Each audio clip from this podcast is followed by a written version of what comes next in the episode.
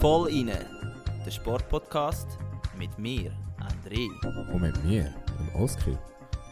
Zwei Typen mit Gesichtern fürs Radio.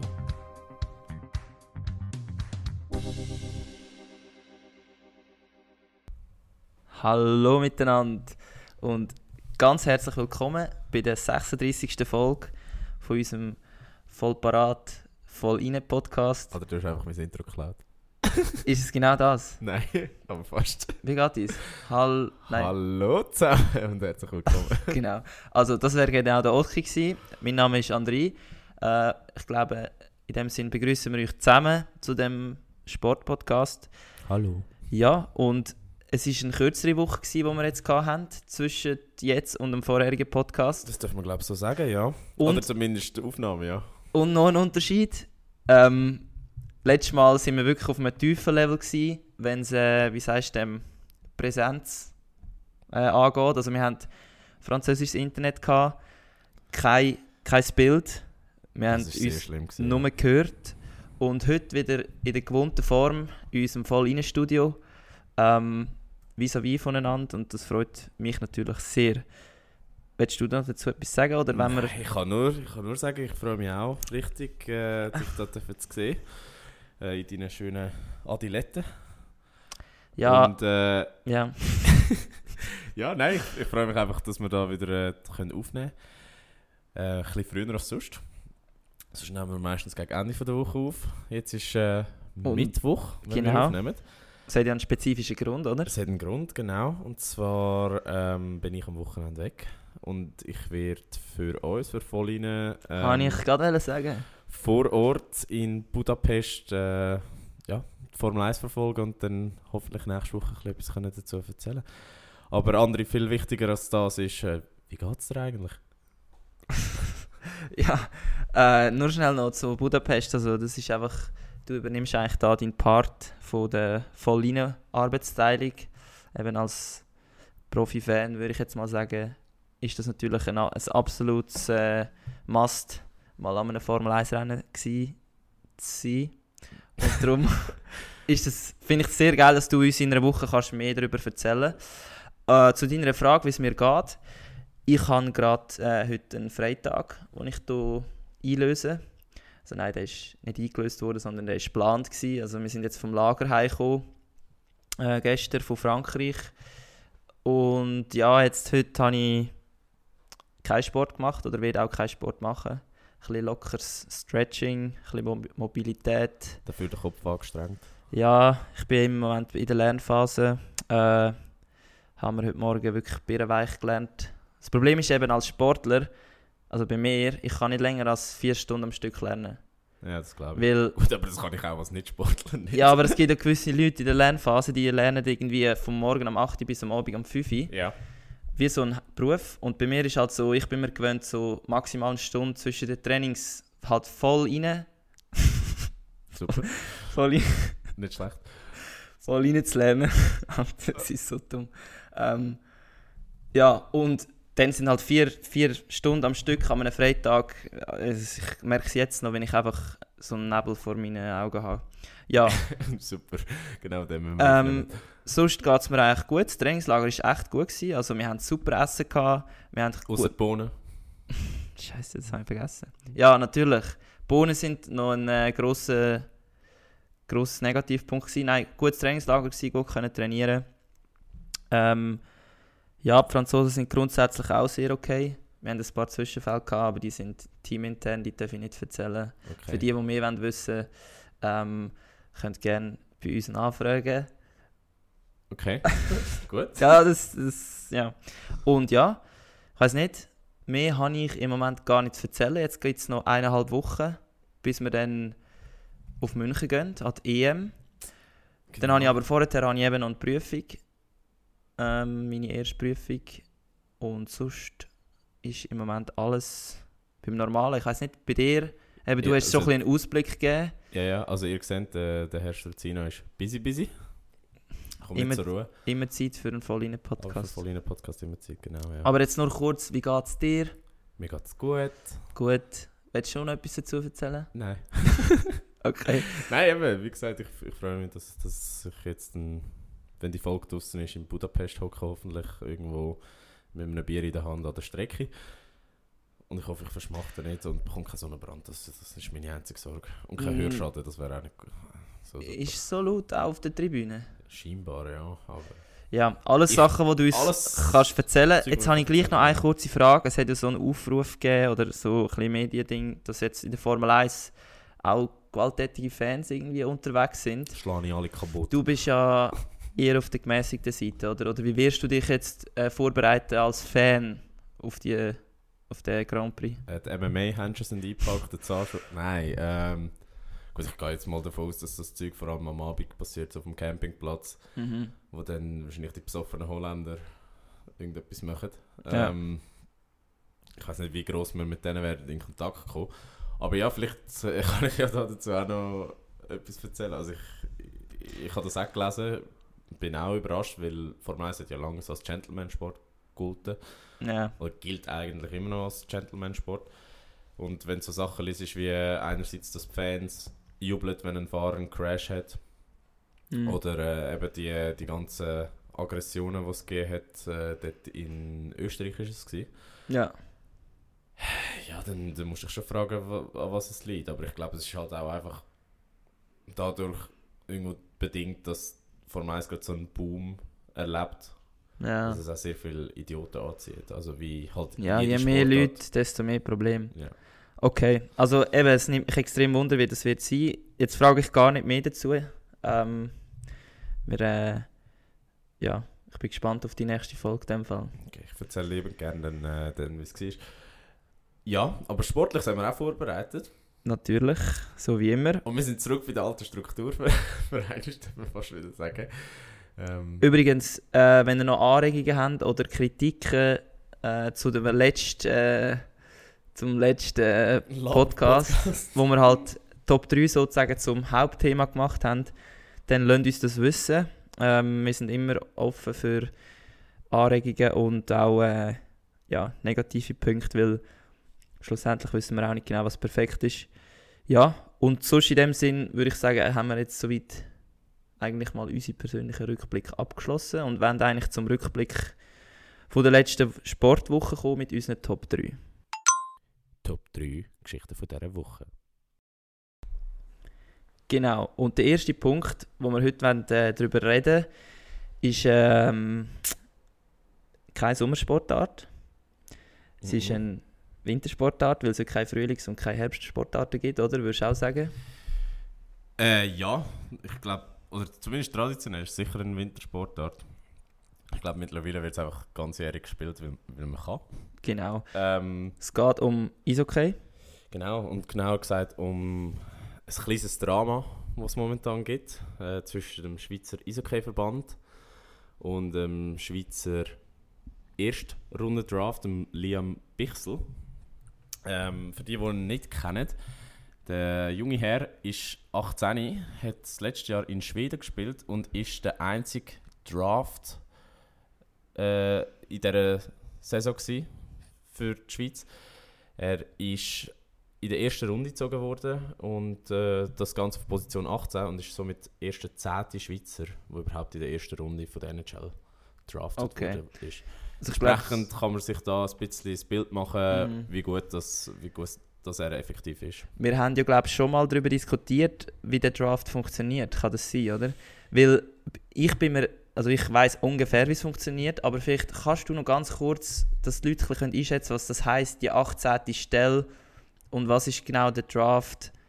Weil bei mir ist es immer so ein bisschen mit diesen Runden und diesen Stellen ist ein bisschen komisch. Genau. Ähm, anders als bei uns in Europa, wo die Junioren quasi in einem Verein angehören und meistens über den Verein dann in eine, in eine erste Mannschaft wechseln, Ja. oder in die erste Mannschaft von dem Verein wechselt, sagen wir es so, ist in der NHL oder in der amerikanischen Sportliga allgemein so, dass du ähm, Spieler oder das Recht für Spieler kannst quasi dir Erlangen. erlangen, ja, also dass du, dass du die kannst ähm, bekommen, genau über den Draft. Ja. Und das, das funktioniert so, dass äh, quasi du als Junior kannst sagen, ich äh, will das Jahr am Draft mitmachen oder ich will in diesem Draftpool inne sein. Und Teams haben dann äh, in einer gewissen Reihenfolge, wie das funktioniert, kann ich jetzt nicht im Detail eingehen, das ist äh, zu kompliziert. Aber eine gewisse Reihenfolge, wo sie die, die Spieler können draften oder sich eben die Rechte sichern für die Spieler. Also eben, es ist im Vorhinein klar, dass jetzt zum Beispiel eben, das Jahr ist glaube ich Montreal gewesen, oder? Genau. Also Montreal hat äh, den ersten dürfen auswählen. Genau, und die Tendenz ist ja so, dass umso höher du drafted wirst, also wenn du an Position 1 drafted wirst, dass du tendenziell der beste Junior von deinem Jahrgang Genau. solltest sein. Dass, dass es dann in Was der ja Realität macht. ein bisschen anders aussieht.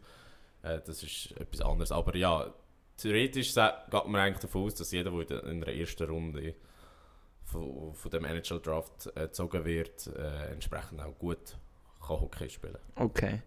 Okay, ja, ich glaube, das ist mal äh, recht verständlich. Und eben der ähm, Liam Bichsel? Lian Bichsel, sorry, ich habe jetzt gerade nicht gefunden, ob er Leon, Leon oder eben Liam heißt. Lian, Lian, also mit N. L-I-A-N. Äh, Lian Bichsel ist äh, an der 18. Stelle gezogen worden, also eigentlich recht weit vorne, wenn man bedenkt, was hinten noch alles kommt. Mhm. Und dementsprechend gehört er wahrscheinlich, oder ist er der beste Schweizer Junior, den es im Moment gibt. Würdest- Oder ist das so zu sehen, oder? Ja, eben ist immer ein bisschen Ansichtssache, aber ja, eigentlich kann man sicher davon ausgehen, dass er einer der Besten Rein ist. vom Marktwert vielleicht und was Genau. man eben auf dem Papier kann verlangen Genau, also dass, dass er halt Und- einfach ein super Spieler ist, das... Dort fängt ja eigentlich die Story an, oder? Also eben, es geht ums Junioren, ähm, also um, besser gesagt um die U20 Hockey-Nationalmannschaft. Genau. Und ja, ich glaube, da darfst du kurz weiter erzählen. Genau, und äh, unüblich für Eishockey wird äh, die U20-WM im Sommer gespielt. Ja. Und zwar nicht regelmäßig, aber das Jahr aufgrund von Covid, weil die U20-WM hat letzten Dezember angefangen in Kanada und ist dann nach ein paar Gruppenspielen abgebrochen worden, eben aufgrund von, von, von den vielen Fällen und für die Sicherheit der Spieler und ist dann auf den Sommer verleiht worden. Okay. Und jetzt sind wir genau da, wo, wo du eigentlich gesagt hast. Wir sind am Ende vom Draft. Die Schweizer Nazi oder der Schweizer Hockeyverband gibt äh, das Aufgebot raus. Und es stellt sich heraus, dass der Lian Bichsel nicht möchte äh, an der Vorbereitung teilnehmen, Mhm. sondern erst äh, eine Woche vor dem Beginn vom Turnier in Edmonton zur Nazi dazustoßen und erst dann ähm, quasi in den ganzen Betrieb einsteigen.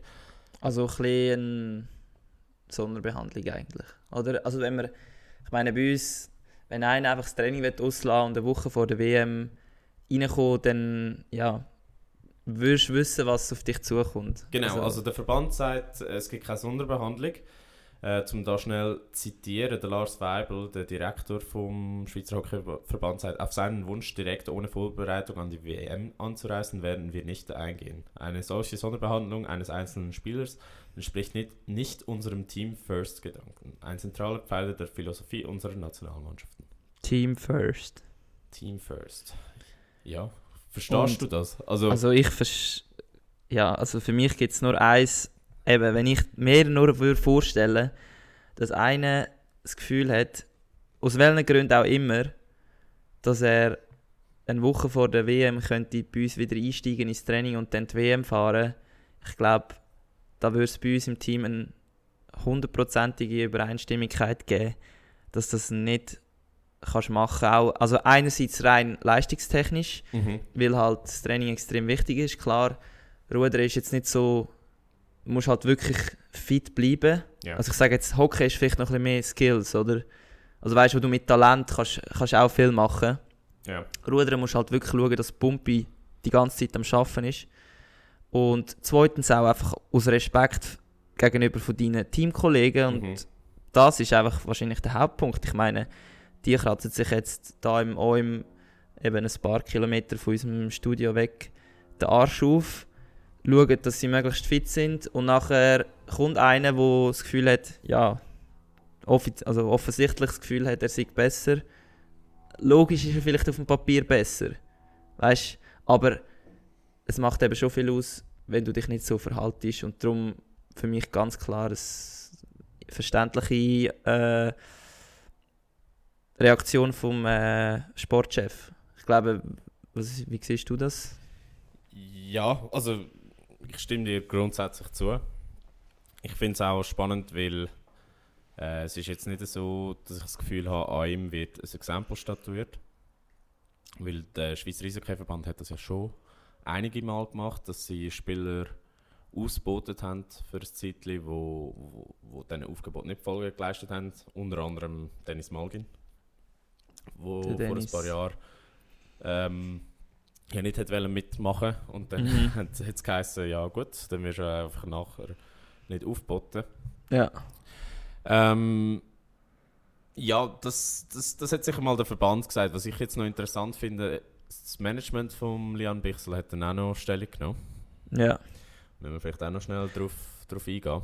Weil sie haben eigentlich auch noch Punkte, die ich sehr valide finde. Und äh, ich möchte das kurz schnell zusammenfassen. Sie sagen, er hat einen außerordentlich busy äh, und intensiven Sommer gehabt. Er hat zweimal müssen über den Atlantik fliegen, eines auf Buffalo, eines auf Montreal. Äh, alles Part mit einem sehr intensiven Trainingsprogramm auf dem Eis und auch neben dem Eis. Und dass er keinen einzigen Tag Ferien hat bis zum 16. Juli. Dass, der, dass er als Spieler äh, sich voll und ganz seiner physischen Entwicklung gewidmet hat. Ja. Dass er äh, wegen dem auch mit dem Draft oder mit, ja, mit dem ersten Runde Draft belohnt wurde. Ist. Ja, genau. Und dass sie äh, der Schweizer Hockeyverband um zwei Wochen Pause gebeten haben, einfach für äh, sein eigenes Wohlbefinden wie auch äh, das Verletzungsrisiko zu minimieren. Und äh, ja, sie schreiben weiter, dass er unbedingt hätte mit der U20 spielen aber dass äh, eben aufgrund von, von dem Shift im Kalender da die außerordentliche ja. Situation entstanden ist. Ja. Und entsprechend, äh, ja. Eben alles. Wäre er gerne später eingestiegen. Alles verständliche Argumente. Und ich, das stimmt sicher auch. Und da hat das Management auch mega recht. Dass du nicht einfach einen Spieler kannst, also der verblasst sonst.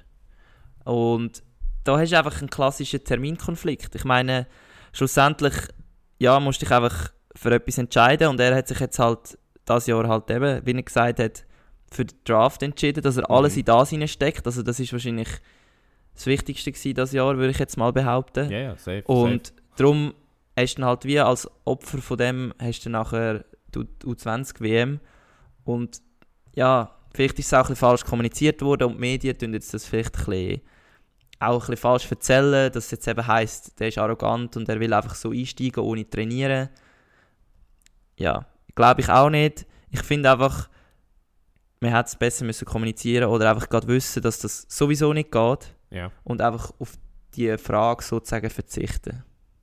Ja, also ich, ich finde es ein bisschen ein zweischneidiges Schwert. Einerseits bin ich, bin ich voll bei dir, dass wenn du ein Aufgebot von der Nazi bekommst, dass du keine Sonderbehandlung solltest bekommen nur weil du scheinbar besser bist. Gleichzeitig verstehe ich es aber auch, dass du, wenn du wirklich so eine lange Saison hinter dir hast und dann noch zusätzlich musst Schichten schieben, damit äh, weit oben drafted wirst, damit irgendetwas bringst, dass du es vielleicht mal in die NHL bringst. Mhm. Es vielleicht anders aussieht für dich, weil du einfach, ja, halt an erster Stelle an dich selber musst denken, an deine eigene Karriere musst denken und, und Nazi, ja, ist, ist wie, für mich wie ein Goodie oben drauf. Also weißt Ja. Ich, ich habe das Gefühl, es ist wieder mal ein Fall von zu schlechter Kommunikation. Weil, weil in dem ja. Fall stehen einfach wieder beide Parteien scheiße da. Weil ich habe das Gefühl, er hat mit 18 einen Reputationsschaden. Weil es heisst, oh, ja, schau nach, hält er sich für etwas Besseres, weil ja. er nicht in die Nazi will, obwohl er valide Gründe hat. Ja, voll. Und der Verband steht einfach da und ist völlig unflexibel. Ich finde keine, keine Zwischenlösung, wie sie es irgendwie hätte können vereinbaren oder ja, keine Ahnung, ihn nicht so schlecht dastehen lassen. Und ja, es ist einfach... Also, an alle da draußen schauen, die Verbandskommunikation ist sehr wichtig. Mhm. Ähm, das zähle ich jetzt, wenn ich das darf sagen, mein Verband genauso in das rein. Das ist auch immer so ein Problemfeld, sage ich jetzt mal. Klar, der Schweizer Ruderverband hat nie so viel Medienaufmerksamkeit wie jetzt ein Schweizer Hockeyverband. Mhm. Aber gleich, da, es ist einfach heikel. Und klar, man muss auch sagen, im Sport zählt Leistung. Ja. Jeder weiß, dass er vom Trainer, auch wenn er ins Camp gekommen wäre, ein also du hast eine Hierarchie und einen Status. Ja. Und er hat einen höheren Status gehabt, aber ich glaube, da ist einfach wie gerade so der Sprung zwischen äh, was können die anderen Mitspieler respektieren an Mhm. höheren Status und was können sie nicht mehr respektieren. Und dort unterscheidet sich eben dann äh, ja. Das Gleich, Ganze. gleichzeitig frage ich mich, was hat es für sportliche Auswirkungen für die U20? Äh, Ja, das Weil ist- Die, die, die sind ja. ja. bei diesen WM sonst schon nicht äh, irgendwo, äh, wie soll ich sagen, im Favoritenkreis vertreten. Die Ja. spielt ja meistens einfach um das Viertelfinal, äh, wenn es schlecht kommt, um den Abstieg. Und ja, ich frage mich halt, wie wichtig wäre halt genau so ein Leon Bichsel in so einem Ja, Moment. eben, das ist so ein bisschen ja die Romagnosi-Frage, vielleicht bei unserer A-Nazi. Ja, Ich meine, schlussendlich kann es einen Unterschied machen in wichtigen Momenten, aber ich glaube, du kommst wegen dem nicht, nicht ins Finale, wenn es auch so würdest schaffen. Weißt du, was ich meine? ja, gleichzeitig, eben, ich weiß nicht, ich Oder hast du das die- Gefühl, ich dass bei die Dynamik nicht, weißt, Bei den. Jüngeren noch einen größeren Unterschied kann machen Ich glaube, bei den Jüngeren macht es schon einen Unterschied.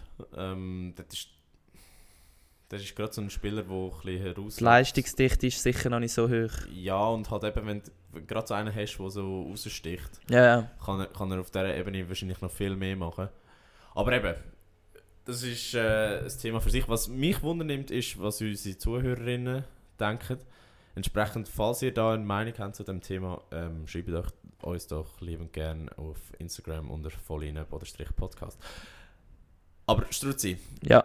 anderes Thema, aber auch einer, wo ein WMs gibt. Oh. Äh, Magnus ja, genau. Carlsen. Stimmt. Äh, habe ich gar nicht daran gedacht, dass es eigentlich passt. Haben wir jemals über Schach geredet? Ähm, ich glaube, wir haben es sicher schon mal erwähnt, aber wir haben, glaube ich, schon mal zugegeben, dass wir beide absolute Banausen sind im Schach. Ja. Also das haben wir schon mal gesagt. Also du spielst auch nicht irgendwelche Online-Games oder so. Nein, ich habe zwar viele Kollegen, die das mittlerweile machen. Ich glaube, seit, wie hat das geheißen? Die, die Netflix-Serie, ähm, wo sie Schach Ah, spielt. ja, ja, ja. Queen's Gambit heisst es doch. Ich weiß nicht. Irgend sowas. Ja, kann sein. Seit dieser Serie habe ich das Gefühl, das ist ja, die ist ja mitten in der Pandemie rausgekommen, während Mhm. dem Lockdown. Und seitdem spielen mega viele von meinen Kollegen Vielleicht Schach. Ich weiß nicht, ob sollte ich sie mal schauen, ja. Ich habe sie eben auch noch nie gesehen. Aber Aber ich traue mir das auch nicht so zu. Ich bin auch nie, nicht mit Schach aufgewachsen. Also viele haben ja als Kind ja. Schach gespielt. So die romantisierte äh, Geschichte. So, ich habe mit meinem Großvater Schach gespielt. Ich kann nur so gut Schach spielen, weil er mir alles beigebracht hat. Genau. Ja, auf jeden Fall nein. haben wir beide nicht gemacht. Und äh, wir werden jetzt trotzdem kurz über Schach reden. Und zwar um den. uns auf sehr dünnes Eis gerade. Ja, gut, ist alles äh, mit äh, journalistischem Hintergrund. Ja. Aber äh, es geht um den Shooting Star. Ich glaube, der, Der auch wenn man nicht so Schach interessiert ist, das ist einer, den man in der Sportwelt durchaus kennt. Mhm. Ich sage sag jetzt bewusst nicht sollte kennen, weil ich bin immer ein bisschen sollte kennen, ist halt schwierig. Äh, der Magnus Carlsen, Mhm. äh, Norweger, Podcaster Podcaster, also unser Bro, und hobbymäßig Schachspieler, so wie es aussieht. hobbymäßig. Ja, er ist 31, wäre eigentlich auf dem Zenit von seiner Karriere. Also er ist mit Abstand, Oh, jetzt, jetzt, jetzt, jetzt, jetzt, angefährlich. er ist mit Abstand der beste Schachspieler, den es jetzt gibt. Was je jetzt gibt's? Oh, das... das Weißt du das nicht? Das weiß ich nicht und das würde ich jetzt nicht zwingend unterschreiben, aber... Okay, wir wissen es si- er nicht. ist sicher der Beste von der Gegenwart. Das, Das ist klar. sagen. Ich glaube, Und- seit 2013 hat er, hat er jeden WM-Titel gewonnen oder so. Stimmt das? Oder habe ich, habe ich gerade etwas... Ja, nein. 2013 erste WM-Titel. Okay. Viermal verteidigt. Krass. Also auf jeden Fall geht es um ihn und was hat er jetzt genau gemacht, dass alle Schachfans äh, so auf, aufgebrüht sind. Äh, was hat er gemacht? Er hat gesagt, er hat keine Lust zum WM spielen, weil der Aufwand und der Ertrag stimmen nicht. Und äh, er verzichtet als erster Spieler aller Zeiten freiwillig darauf, seinen äh, Weltmeistertitel zu verteidigen. Okay. Ja, das ist schon. Und hat gesagt, er äh, möchte sich anderen Sachen widmen.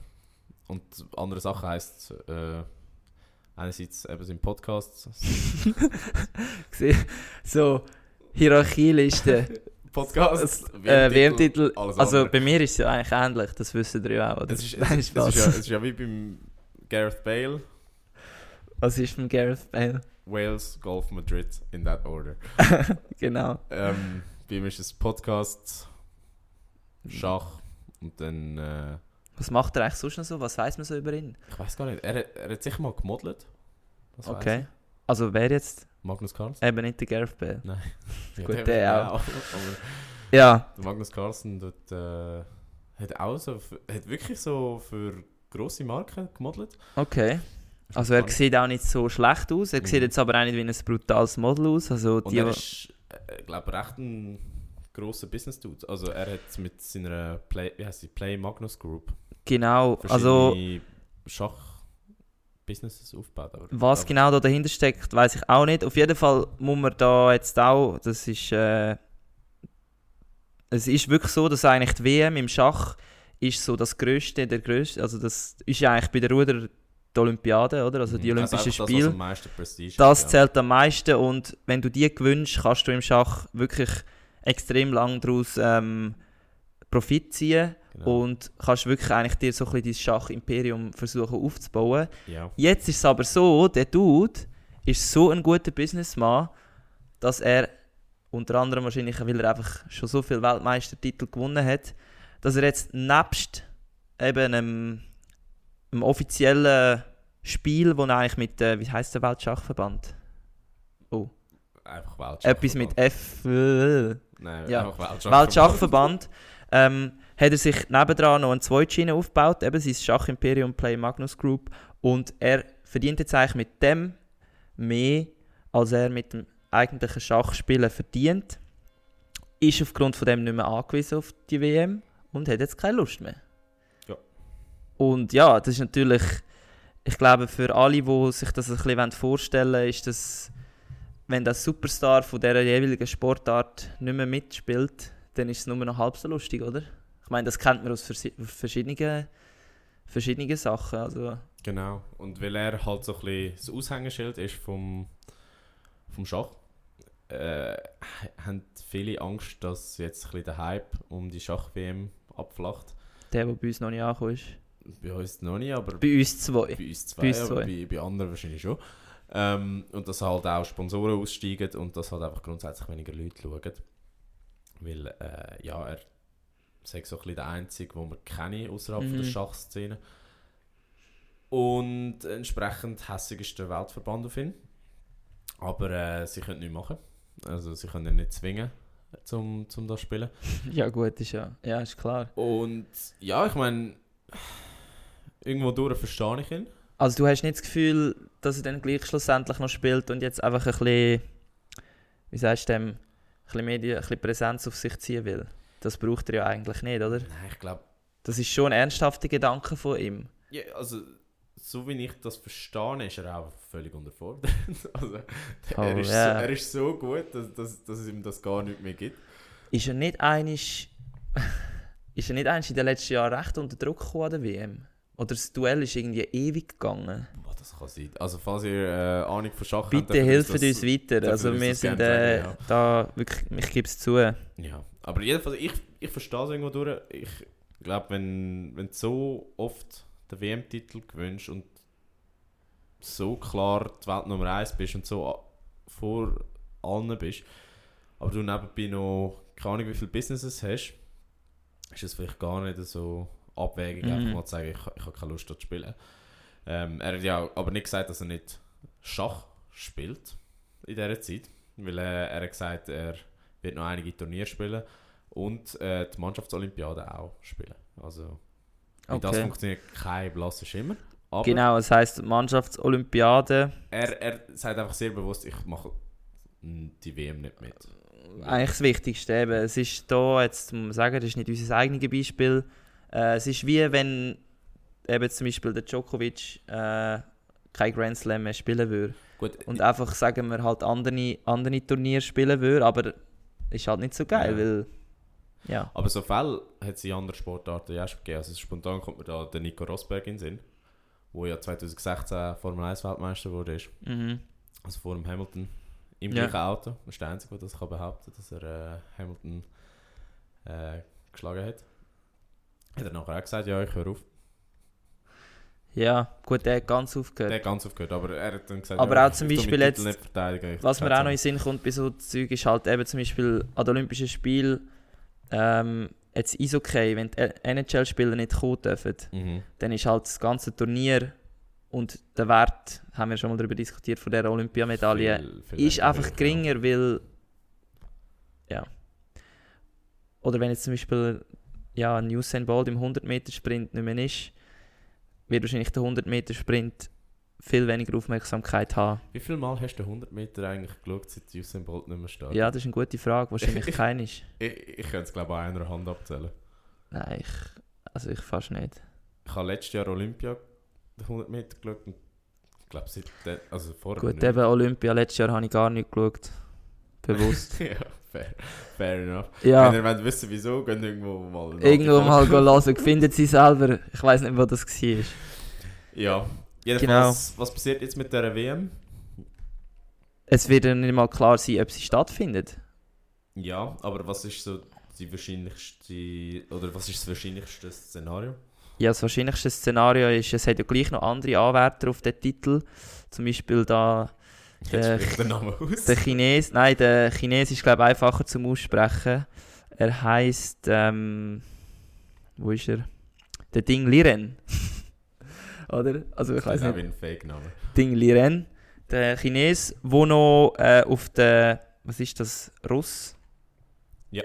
Ist er Russ, genau. Der dürfte in dem Fall dort mitmachen. Also die Schachspieler ähm, dürfen ja, anscheinend noch mitmachen. Der Jan Nepomnat Nepomniachtchi. Nepomniachtchi. Nepomniachtchi. Ja, Auf jeden Fall. ein gut, wirklich ein guter Name für einen Schachspieler, finde ich. Das passt. Weil äh, Schachspieler sind ja nicht wirklich so, so weißt so die verschwitzten, muskulösen äh, Sup- Sport-Superstars, sondern ich stelle mir das eher so ein bisschen wie Wi- Wissenschaftler vor. Weißt du, so ein bisschen Nobelpreisträger, äh, Preisträger, Ja. wo so hure gescheite Dudes sind, wirklich so wie Nerds aussehen, ein bisschen. Also, Außer eben der Magnus Carlsen. außer der Magnus Carlsen, der ein Sixpack hat und äh, tut modeln. Gut, ich weiß nicht, ob er ein Sixpack hat, aber ich nehme es jetzt einfach wir, mal an. Wir, wir gehen jetzt einfach mal davon aus. Gehst mal ein auf, äh, oder gebt mal ein auf Google Ich Magnus. Carlsen Sixpack. Der Oski macht es, weil er ist der schnellste Googler auf dieser Welt, sogar mit einer Hand. Und jetzt muss er noch... Das ist sogar etwas vom ersten, was kommt, wenn Magnus Carlsen eingeht. als Vorschlag. Und hat er eins? Mm, Ich weiß nicht, wie alt das, das Bild ist, aber ähm, ja. Also Sixpacks nicht gerade, aber sportlich ist er. Okay. Also er ist sicher nicht... Gut, jetzt mit 31 weiß ich auch nicht, ob er schon ein, bisschen ein Bierbüchlein hat, weil er halt einfach gelangweilt ist. Ähm, aber da sieht er, sieht er wirklich noch gut aus, ja, muss man sagen. Ja, auf jeden Fall. Ähm, es ist noch ein offenes Ende, würde ich glaube sagen, von dieser WM. Also wir weiß nicht, äh, wie es da weitergeht. Auf jeden Fall könntet ihr uns natürlich äh, ja, weiterhelfen, wenn ihr einfach mal würdet, äh, schreiben, was wir vielleicht bezüglich Schach noch sollten klären oder was wir vor allem sollten, äh, selber herausfinden bezüglich Schach. Weil jedes Mal, wenn wir darüber reden, lernen wir natürlich auch ein bisschen wieder mehr dazu. Und wenn ihr mehr dazu wollt wissen könnt ihr auch einfach äh, euch seinen Po- Podcast reinziehen. Der heißt Der Magnus Effekt. Ist unter anderem auch auf YouTube. Machen wir mal Werbung für andere Podcasts. Genau, gibt es überhaupt noch andere Podcasts? Nein. Genau, wir sind die Einzigen auf der Welt. Aber Stützi, ich glaube, wir haben jetzt genug über äh, Schach geredet. Yes. Müssen wir noch einen Nachtrag machen als drittes Thema. Äh, wir haben letzte Woche über die Leichtathletik-WM geredet. Zuerst mal, ähm, Nicht abschließen, muss man sagen. Weil sie ist noch nicht fertig gewesen, wo wir darüber geredet haben. genau. Ähm, ich weiß gar nicht, haben wir irgendein Fa Also wir haben ja darüber geredet, wie die Schweizer performt haben oder was wir mitbekommen Ja, haben. genau. Ähm, haben wir ein Fazit gemacht, wie gut das die Schweiz war an der Leichtathletik-WM? Ähm, nein, obwohl, glaube ich, alle schon durch sind, wenn es mich nicht täuscht. Das, das kann sein. Auf jeden Fall, nein, nur mal kurz, einfach, dass wir es, wenn wir es wiederholen, einfach ganz kurz können machen Nein, ich habe noch eben noch etwas dazu Ah. gelesen. können. Ja, sorry, dann erzähl uns das. Es sagt die erfolgreichste Leichtathletik-WM für die Schweizer gewesen, ever. Ever. Ja, also so als Ja, ja. Verband. Weil es hat eine Medaille gegeben, eben die Bronze von Simon Ehammer, das haben wir ja auch schon besprochen. Letzte Woche, falls ihr es noch nicht gelesen habt, gerne die Folge von letzter Woche anschalten. Und es hat insgesamt acht Top äh, 8 Klassierungen gegeben. Oder Top Final- 8 ist in der Leichtathletik nicht Top Final, 8, oder? Finalteilnahme, sorry. Genau, also eben für die, die das äh, nicht so ein oder nicht so in dem Final-Turniermodus sind, das ist auch für uns als Ruderer immer ein grosser, oder mal der Haupt, das Hauptziel erreicht, würde ich jetzt sagen, wenn man ins A-Final kommt. Und eben der Final ist auch bei den Leichtathleten extrem wichtig und hat auch dort einen höheren Stellenwert, weil dort kann man dann um die Medaille kämpfen. Und wie jetzt du gesagt hast, acht Finalplätze. So viel wie noch nie. Okay, ich weiß, es war Frauen 400 Meter, gewesen, also Staffel, 4x400, ja. 4 äh, 4x 400, 4x100 Meter. 4 x 100, Frauen. Dann Kambunchi 100 Meter, Kambunchi 200 Meter, das sind I- 4. E-Hammer 5. Und wer die anderen drei sind, weiß ich nicht. Ist ja gleich. Ja, auf jeden Fall. Auf das haben wir eigentlich gar nicht auswählen. Wir, wir sind kurz abgedriftet. Nein, es ist schon, wir dürfen auch zugeben, dass wir nicht immer alles wissen, aber ich meine, das ist jetzt schon mal gut, Ja, ja, wenn man das weiß. Ah, Okay, sorry, Unser, sorry. unser Thema ist ja ein anderes, was Ja, wir ja. ansprechen. weil Wir sind da ein bisschen, ein bisschen auf Abwägen gekommen. Jedenfalls, ähm, ja, die hure Schweden. Ja, es hat keinen Schweizer gehabt, ähm, wo in dem Finale mitgemacht hat. Bin jetzt ziemlich sicher. Ja. Also es geht um die Stabhoch, Stabhochspringer. Ja. Etwas, was ich zum Beispiel nie gemacht habe, als ich Leichtathletik gemacht habe. Also das das, easy abgefuckt aus. Hast das- du das gesehen, dass der eine beim Zehnkampf ähm, einen Sturz gehabt hat, weil sein, sein wie nennt man das? sein Stab. Sein Stab. das heisst, ich wollte sagen, sein Stock. sein Stab gebrochen ist. Dann hat er sich an der Hand verletzt und dann müssen aufgeben. Ja, ich meine, das ist noch easy oft. Also es ist wirklich zum Teil äh, ist halt, also es ist wirklich krass, was ich meine, so ein Stab an, an Beugung. Mhm. Ich als Bauingenieur natürlich muss ich jetzt gerade berechnen. Spannung. äh, Spannungen muss aushalten und da kann es durchaus sein, wenn irgendwo mal halt im Transport, ich meine, hast du schon mal gesehen, wie die transportiert werden? Nein. Wenn du weißt genau, wenn die Stabhochspringer äh, äh, unterwegs sind am Flughafen, die haben wirklich den hohen Stab, wo ja irgendwie 3,5 Meter, 4 Meter lang ist, haben die in einer Hülle und das wird wie das Handgepäck auf dem Kofferwägeli am Flughafen umtransportiert und dann hast du einfach so ein 4 Meter Teil, wo du durch den Flughafen tust und ja, auf jeden Fall, die können durchaus brechen. Ähm, ja, wir wollen aber über den Duplantis reden. Endlich kommen wir zum Endlich. Und zwar der Mondo Duplantis, wie sein Spitzname ist, also Mondo, ist ein Schwede, wie du gerade vorher gesagt hast. Und er ist mit Abstand, das weiß ich jetzt, der beste Stabhochspringer, Thema. Was es je gegeben hat. Und das hat verschiedene Gründe, da könnte man vielleicht später noch drauf, hin, äh, drauf kommen. Aber was hat er genau gemacht an dem Sonntag, wo wir eben verpasst haben? Er hat mit 6,21 einen neuen Outdoor-Weltrekord aufgestellt. Ja. Nein, 6,22. Nein, 21. 21. Ja. Weil er hat um 1 cm gebrochen. Er hat im März schon den Weltrekord geholt in Belgrad. Ja. In dem Fall hat er dort 6,20 gesprungen. Und der... Sehr gut. ja, kann ich, ja. Unglaublich. ähm, und ja, der, der junge Herr ist erst 22.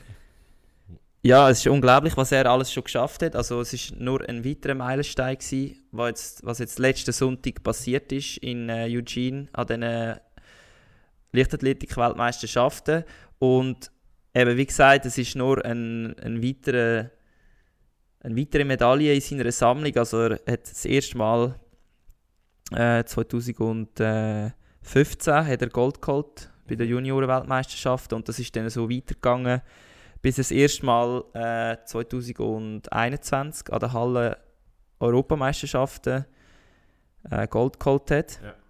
Und nachher ist es dann so weitergegangen. Dann ist er eigentlich, ja, dann hat er auch sein, langjährig, sein langjähriger Idol, der Franzose, äh? Lafayette, Ja. heißt er, glaube ich. Laff- Oder Laf, doch, er heißt Etwas mit. La sicher, aber Äh, ich kann es dir gerade sagen. Renault, ah nein, Renault Lavieni. Ja. Renault Lavieni heißt er. Und der, Der ist schon lange. irgendwie an einen, an einen französischen Schauspieler, aber ich kann dir nicht sagen, wer. Ich weiß es auch gerade nicht. Auf jeden Fall, der Franzose ist lang eigentlich auch mit Abstand der beste Stabhochspringer gewesen, wo's, wo's, äh, wo die Welt gesehen hat. Er hat Olympiasieg, er ist auch Olympiasieger, Weltrekordhalter Mhm. damals eben noch gewesen. Und ja, 2018 hat dann der Armand Duplantis, also eben der Mondo, äh, ihn das erste Mal geschlagen. Ja. Und ab dann Warte, was du für ein Jahr gesagt? 2018. Ah, dort war er ja 18 gewesen. Ja. Krass. Und eben, was ja so außergewöhnlich ist, ist beim Stabhochspringen, äh, Stabhochspringen ist es so, dass eigentlich die Erfahrung Mhm. extrem viel Wert hat und dass eigentlich die meisten Athleten erst nach lang, lang, nach einer langen Karriere auf ihre Höchstleistungen kommen. Ja. Und äh, Duplantis hat wirklich etwa drei Jahre, nachdem er so ein bisschen sein internationales Debüt gegeben hat, nach drei Jahren ist er eigentlich schon fast an der Weltspitze angekommen und hat auch von Weltrekord brechen. Vor allem, bei das- ist es ja wirklich nicht unwahrscheinlich, dass, dass er weitere Weltrekord bricht. Genau, also wir haben es ja auch gesehen. Jetzt Genau. bei diesem Weltrekord hast du mir gerade vorher gesagt, es hat mindestens also ein noch eine Handbreite ja, also drunter. ein paar Santi-Spazi gehabt. Und ich nehme an, der wird früher oder später das auch noch knacken mit 6,21. Genau, und die Gründe, wieso er eben so gut ist, ist einerseits, er kann auch sehr schnell einen 100 Meter springen, äh, 100 Meter Laufsäckel, also er hat, Beschleunigung, ja. er hat äh, mit 10 oder nein, warte jetzt, ähm, jetzt muss ich gerade schnell schauen, genau, als Junior hat er die 100 Meter schon in 10,5 Sekunden gesäckelt Krass. und ist äh, schon über 7 Meter weit gesprungen beim Weitsprung. Wieso macht er keinen Zehnkampf? Wäre ja wahrscheinlich so ein Simon Ehammer in dem Fall. Ja, auf jeden Fall hat er halt alle Eigenschaften, was es braucht. Also er hat Schnelligkeit für den Anlauf, er Mhm. hat Sprungkraft zum Abspringen und er hat Technik für dann halt die perfekte Position am Stab. Und all die drei Sachen zusammen geben ihm halt auch die Möglichkeit, dass er härtere Stäbe kann brauchen als die Konkurrenz. Also er hat wirklich viel härtere Stäbe Mhm. als alle seine Konkurrenten. Und was das bedeutet, ist, dass dann halt, wenn du den Stab sozusagen halt richtig gebogen hast, dass er dann dich auch viel weiter spickt. Ja. Und durch das kann er natürlich auch höher gumpen. Aber wenn jetzt ein anderer den gleichen Stab würde versuchen, Zu brauchen. Dann würde er wahrscheinlich nicht richtig können beugen. Auf jeden Fall äh, wahrscheinlich im Moment einer von der wenigen oder einer von der Superstars von der Leichtathletik-Szene Mhm. wirkt sich auch finanziell aus. Also er ist, sagt, sagt man, oder das weiß man natürlich nie offiziell, aber er ist der bestverdienende Leichtathletik-Athlet. Steht etwas, wie viel er. Äh, das Einzige, was steht, ist, dass er mehr als eine Million pro Jahr verdient. Krass. Plus noch halt Red Bull als Sponsor hat. Das ist dort nicht dabei. Ja. Er tut, glaube ich, auch modeln für Zalando. Ah ja. Hm, was, habe ich jetzt etwas Falsches gesagt? Nein, nein. Gib mal ein. Äh, ich, ich, ich, tue das gerne. Und-. Ähm, er ist von Puma gesponsert. Also er hat eigentlich genau nachdem der Usain Bolt aufgehört hat mit Leichtathletik, hat er so ein bisschen in das Loch reinspringen und Puma hat eigentlich einen neuen Superstar hervorgebracht. Nein, hast recht, er ist äh, auch Model. Genau, er ist auch Model und seine Freundin ist Auch Model. auch Model. Wer sie, wer sie mal, sie können wir sie anschauen. Desiree Englander. Sehr, sehr ein hübsches Pärchen. Sie ist, würde ich jetzt mal sagen, für mich eine klassische Schwedin. Ja, er sieht nämlich nicht so aus wie ein klassischer Schwede. Er ist auch kein klassischer Schwede, er ist eigentlich in den USA aufgewachsen. Sein Ja. Vater ist Amerikaner, seine Mutter ist Schwedin. Ja. Äh, wieso er dann den schwedischen Pass oder sozusagen gewählt hat als Athlet, hat eigentlich einen wichtigen Grund und zwar hat, hat er mit dem früh können diesen US-Trials aus dem Weg gehen. Okay. Weil USA hat natürlich auch sehr viele gute Stabhochspringer, wie der Kendrick. Ich Mhm. weiß nicht, das sagt er vielleicht auch etwas. Der ist auch, also das sind eigentlich so die drei Besten. Der Laviani, der Duplantis und der Kendrick. Mhm. Und er hat eigentlich dann wie können diesen Selektionen, die er unbedingt hat müssen mitmachen, er können aus dem Weg gehen. Und in Schweden ist er halt wie so dann klar Nummer 1 gewesen. Ja, das macht Sinn. Und hat dann auch relativ früh können halt durch das ähm, an allen Wettkämpfen mitmachen. Hat keine Behinderungen gehabt auf dem Weg an die Spitze und hat früh können Verträge unterschreiben. Genau. Ja, bin ich gespannt, was von dem sich noch alles kommt. Schaut das Video, wie er es macht in äh, Eugene. Er macht nachher gerade noch ein Salto anschliessend. Ja gut. Wenig verwunderlich. Also, aber er ist auch sicher ein Showman. Also. Ja, aber das, ich, ich, ich glaube, das ist ja genau das, was, was es braucht. Eben, du hast es richtig gesagt, sind Usain Bolt. Ich habe das Gefühl, so die grundsätzliche Aufmerksamkeit auf die Leichtathletik hat sich zumindest reduziert. Und äh, wenn es Seitdem es der Mo so... Farah nicht der Mo Farah ist. Seit der Mo Farah nicht der Mo Farah ist. Genau. Ähm, ist der eigentlich gestartet? Das haben wir gar nicht geschaut. Ich glaube nicht. Und zumindest gehört hat man nichts von ihm. Ähm, Ja, also ich wüsste es nicht, ehrlich gesagt, aber ich glaube nicht. ja. Aber eben, so, so Showmänner tun, glaube ich, am Sport gut. Immer, ja. Und ja, äh, wie man sieht, Stabhochsprung ist nicht nur etwas, wo man so Fail-Compilations sieht, sondern auch ein, ein richtiger Sport, wo...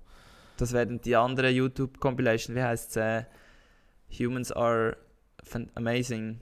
Oder, Awesome, hast du immer gesehen. ah ja, awesome. ja. Genau. ja. Jedenfalls, ich glaube, mit dem können wir Top 3 abschließen für heute. Und wir gehen am besten einfach über zum Hauptthema, weil das ist leider ein bisschen traurig. Aber äh, ja. Ja. wollen, glaube trotzdem drüber reden. reden. Natürlich, ja. Natürlich. Unser Thema von der Woche. Genau, kommen wir zu unserem Hauptthema.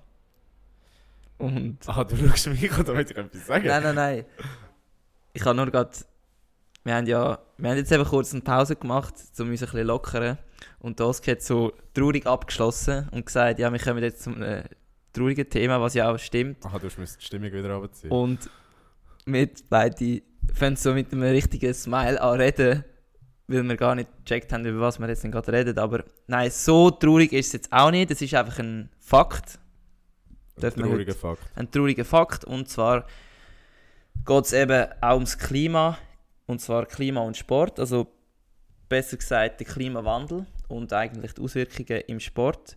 Äh, unser Hauptpunkt in dieser Diskussion sollte jetzt eigentlich sein, primär Skitraining.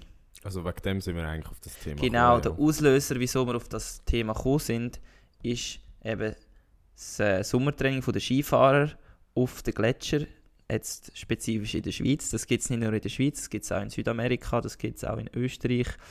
Ähm, und genau.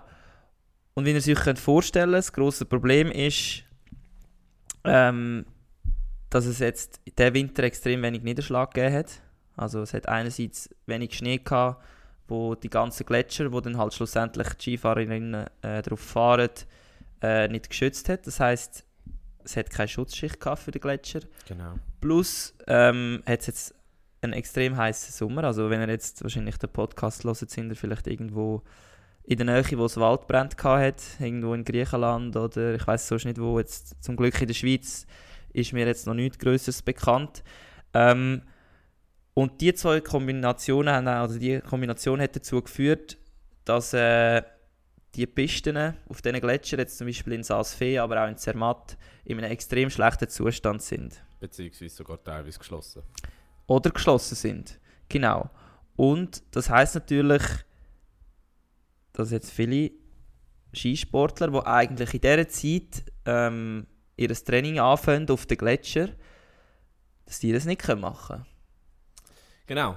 Und äh, wie gesagt, das hat äh, einerseits klimatische Auswirkungen, aber auch ähm, sporttechnische.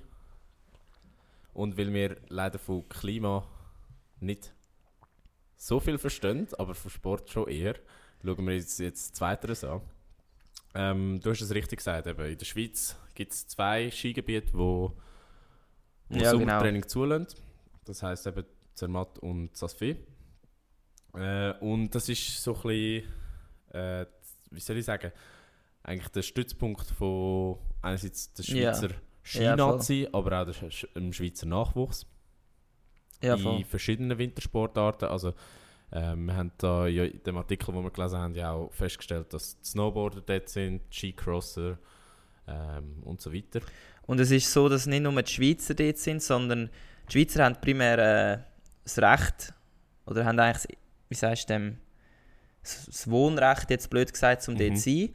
Und sie können dann nachher sogar Geld verlangen von anderen Nationen, damit eigentlich die anderen Nationen in die Schweiz können kommen und auf ihren Pisten dürfen trainieren. Ähm, Also es ist durchaus auch ein internationaler Hotspot, würde ich jetzt sagen, im Sommer, wo Wintersportler aus der ganzen Welt äh, kommen trainieren.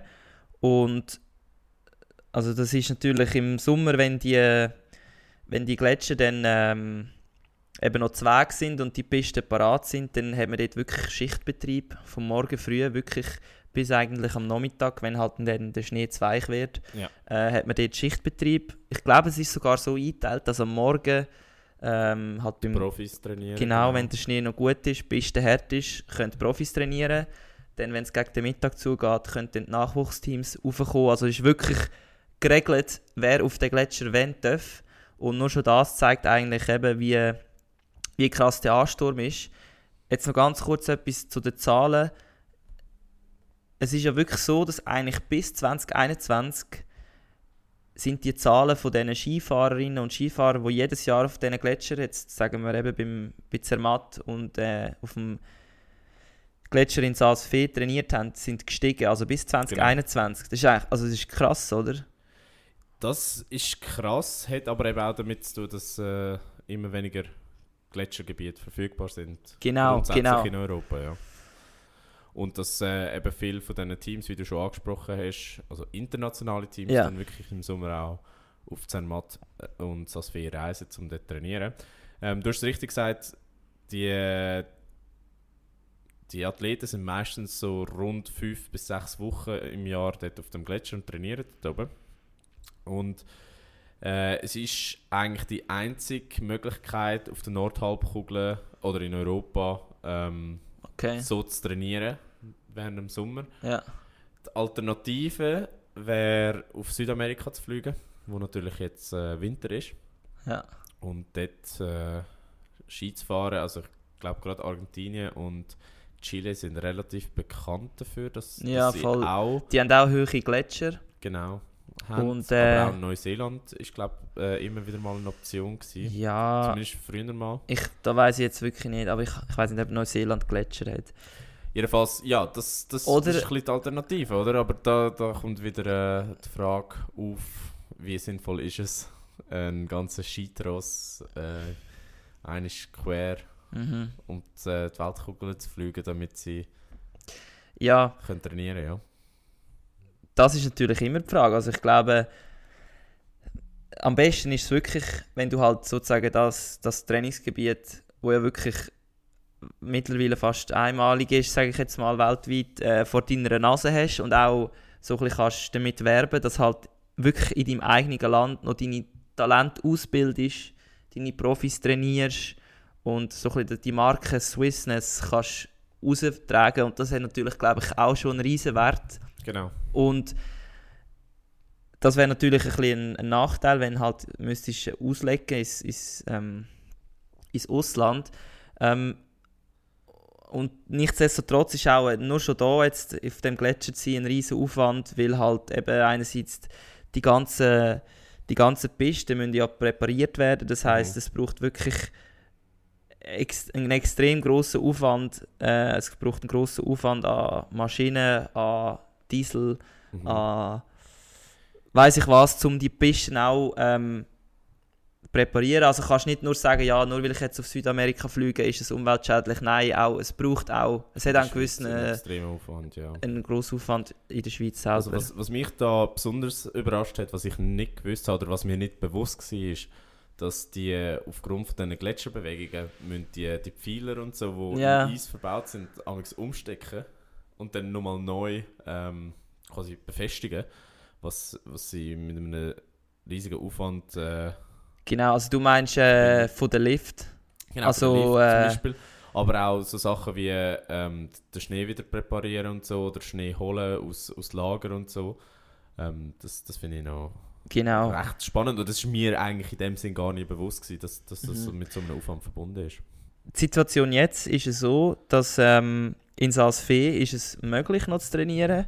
Äh, also das ist, die Bedingungen sind zwar nicht gut. Ich glaube, man muss wirklich nur, einfach... Das sind auch nur 10 von 20 besten Kilometer offen. Genau, also das ist schon mal 50%, wo nicht zur Verfügung steht. Heißt natürlich auch 50% weniger Platz. Im Moment, wenn ich das richtig gelesen habe, in Zermatt ist sogar zu. Temporär sicher. temporär zu.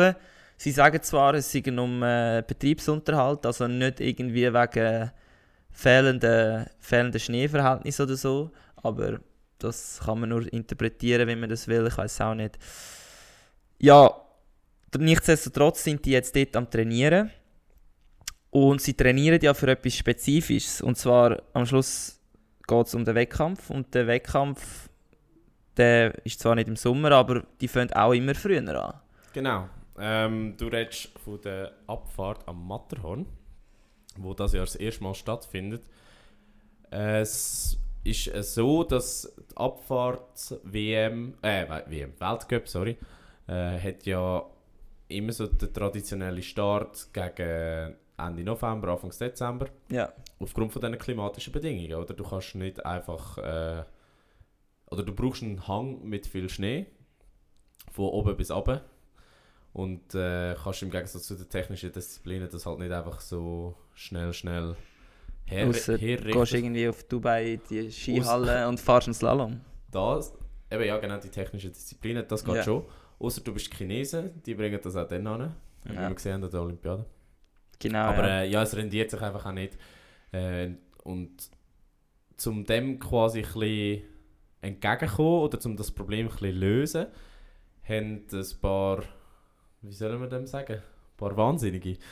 Äh, ja, das ist jetzt eben die Frage. Bezeichnet man sie als Wahnsinnige, als Pionier, als äh, Business-geile Leute? ja, wie man will. Wie man will. Ähm, die haben jedenfalls die Idee gehabt, wieso fahren wir nicht vom Matterhorn oben runter?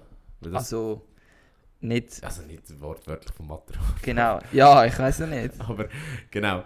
Äh, wieso machen wir nicht eine Abfahrt beim Matterhorn auf 3800 Meter äh, und fahren da von, von der Schweizer Seite auf die italienische Seite über? Was ja auch eine Premiere Was auch ist. Also Premiere die ist. erste länderübergreifende Abfahrt. Genau. Und startet dafür mit der Abfahrtsaison schon im Oktober. Genau, und das ist ja eigentlich ähm, der Grund, wieso das Organisationskomitee oder die Initiatoren von dem Rennen als sehr großes positives ähm, Argument bringen, dass halt sozusagen die Weltcup-Saison wie ein bisschen aus, in die Länge gezogen wird und die Athleten mehr Zeit haben, um sich dazwischen zu regenerieren, also dass sie Mhm. wie auch ein bisschen Spatzig dazwischen haben. Jetzt bin ich mir aber gar nicht sicher, ist, ist jetzt einfach ein Weltcup dazugekommen oder sind es einfach mehr, äh, sind es die gleiche Anzahl auf längere Zeit verteilt? Das weiß ich mal gar nicht, aber ich habe letztens gelesen, dass es äh, Knatsch gibt beim Weltcup, weil Ja. der Weltcup-Kalender noch nicht veröffentlicht wurde, ist, was alle Organisatoren ein bisschen vor Problem stellt. Ja, das glaube ich. Ähm, ob jetzt da mehr Rennen dazu kommen, ich weiß es nicht, aber ich kann es mir fast nicht vorstellen, weil die, die sind auch schon so ausgelastet mittlerweile. Da kann ich mir fast Ja, und die haben sie auch recht kritisiert in den letzten Jahren, dass sie gar keine Regeneration mehr haben, weil sie einfach so viel Weltcup müssen fahren Ja, auf jeden Fall ist es sehr außerordentlich, dass man eben schon Ende Oktober äh, eine Abfahrt kann durchführen Genau. und dass man eben das kann machen kann, muss man recht hoch rauf. Also der Start ist knapp, also unter, drei- äh, unter 4000 Meter. Also ich Ja, weiß nicht, wer von euch schon mal auf 4000 Meter war. Das ist äh, wirklich in der Schweiz äh, fast nicht ganz, aber fast der höchste Punkt, wo man kann gehen kann. Ähm, und ja, jetzt zu der Strecke selber. Äh, es gibt so ein Video und auf der Webseite Von zermatt.ch, ja. genau kann man das YouTube-Video anschauen, wo eigentlich so ein, ein Trailer dazu ist, wie die Abfahrt aussieht, äh, was sie so für Schlüsselstellen drin hat und Aber du, du musst Äh, doch schnell zusammenfassen. Ähm, es... ich ich das schnell zusammenfassen. Also eben, gestartet wird auf 3800 Meter über Meer.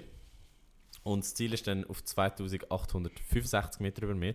Wie gesagt, man startet auf der Schweizer Seite, fährt dann über die Grenze äh, auf Italien und kommt dann bei der, äh, wie heisst die, La Laghi Cime Bianche an. Und das Ganze führt eben über 4 Kilometer und insgesamt 930 Höhenmeter. Ja, Und designt wurde die Piste von Didier de Fago, ja den kennt Schweizer man. Skilegende. Äh, Ich glaube auch Olympiasieger Ja, Sie? ist er, ja. äh, in Vancouver. Ja, Ich gehe jetzt mal davon aus, es ist Vancouver. weiß ich nicht gerade, aber ja. Und äh, ja, sie gehen davon aus, dass ein Speed von bis zu 135 äh, km/h erreicht wird. Was äh, ja doch ordentlich tönt, aber du hast es eigentlich angesprochen. Einer der Kritikpunkte ist, dass so ein Rennen das erste Mal auf so einer Höhe stattfindet. genau, ja. Und dass man sich nicht sicher ist, was es für Auswirkungen wird haben auf die Athleten. Und einer der grössten Kritikpunkte, und da kommen wir wieder zu, zu Wetter und Klima, ist äh, die Bedingungen, dass die quasi nicht können garantiert werden können. Jetzt frage ich mich, was, was machen wir daraus? Weil ich nehme an, du bist noch nie auf 4000 Meter gerudert, oder? Nein, das definitiv nicht. Und ich kann aber sagen, wer auf 4000 Meter schon mal war und weiß, wie sich anfühlt, wenn man auf 2000 Meter wandert und wenn man auf 4000 Meter wandert, dann ist es ein relativ großer Unterschied. Und die Athleten und oder Athletinnen müssen halt wirklich ihre Bestleistung, also die sind dann halt voll am Pushen äh, auf fast 4000 Meter. Klar, sie sind dann relativ schnell, sage ich jetzt mal, auf, auf diesen 2,8 unten, wenn wo es dann fertig ist. Aber gleich haben sie einen Großteil davon in einer Höhe, wo fast kein Sport ausgeübt wird. Wenn jetzt, also wenn jetzt irgendeine Sportart, ich wüsste keine andere Sportart außer eben Extrembergsteigen oder Ultramarathon vielleicht noch, wo auf einer Höhe wie das stattfindet. Und das ist sicher etwas, wo man einfach extrem wenig darüber weiß. Vor allem, was macht die Höhe mit dem Körper? Kannst du es noch, noch schnell erklären? Äh, also, also ich weiß es ungefähr. Ich kann es einfach vielleicht nicht so wissenschaftlich Ja, erklären. aber also es ist du, ja so Du, du gehst ja Luft- regelmäßig Bergsteigen, also du, du weißt ja, wie das regelmäßig nicht, aber Wenn es der Ruderkalender wenn es zulässt. der Ruderkalender zulässt. Es ist einfach so, dass du halt weniger ähm, Sauerstoff äh, zur Verfügung hast. Also die Luft wird Ist dünner, dünner. Das heißt, du hast pro Volumen halt weniger Sauerstoffteile, die deine Lungen eigentlich kann brauchen zum ähm, zum Aufnehmen. Und was es damit macht, ist einfach, dass du ja, deine Muskeln weniger gut kannst mit Sauerstoff äh, füttern. Das heißt, sie können bis zu einem gewissen Grad halt schon noch funktionieren, relativ gut sogar.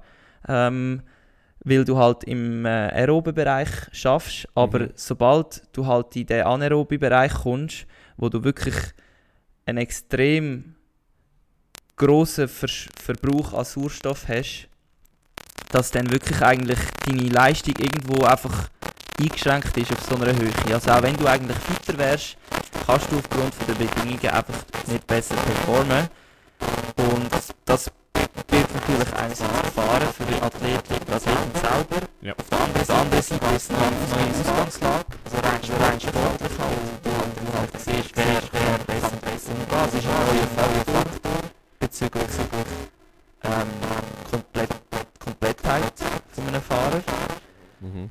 Und die Vorbereitung verändert sich in meiner Sicht auch ein bisschen, weil du halt dich kannst, du kannst dich akklimatisieren. Also die, die das kennen, nach mehreren Tagen in der Höhe geht es einem schon viel einfacher und dein Körper hat sich eigentlich an die Sauerstoffmenge gewöhnt, hat mehr rote Blutkörper gebildet Mhm. und wirkt eigentlich dem ja, dem kleineren Sauerstoff, ähm, der kleineren Sauerstoffsättigung entgegen, indem er einfach mehr Blutkörper zur Verfügung stellt. Genau. Und das passiert halt erst nach, ein- also ideal ist es erst nach zwei Wochen. Also, also wir sagen ja, für das perfekte Höhentraining brauchst du äh, wirklich mehrere Wochen auf einer Höhe von mindestens 2500 Meter. Ja. Und ich nehme an, dass dann die Athleten und, oder eben der ganze Staff vielleicht wirklich Höhenvorbereitungscamps durch, durchführt, nur aufgrund von dieser Abfahrt. Das, das nehme ich auch an. Ähm, du hast das Video angesprochen. Sehr, sehr ein gutes Video, oder? Oder wie gefällt es dir? Also, visuell ist es sehr geil gemacht, muss ich wirklich sagen. Ja. Ähm, visuell fliegen sie so über die Strecke ab. Ähm, zeichnet es noch die Linie ein, zeichnet die Sprünge und so. Also du siehst wirklich relativ, kann, man kann sich mega gut vorstellen, wo es durchgeht, wie es ab, also wie es könnte aussehen. genau.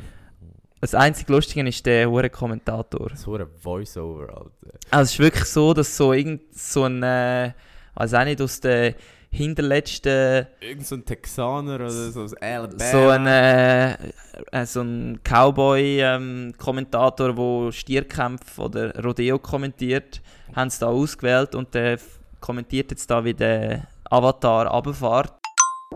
Grand Becca, the downhill run with no limits. A genuine challenge for the best of the best.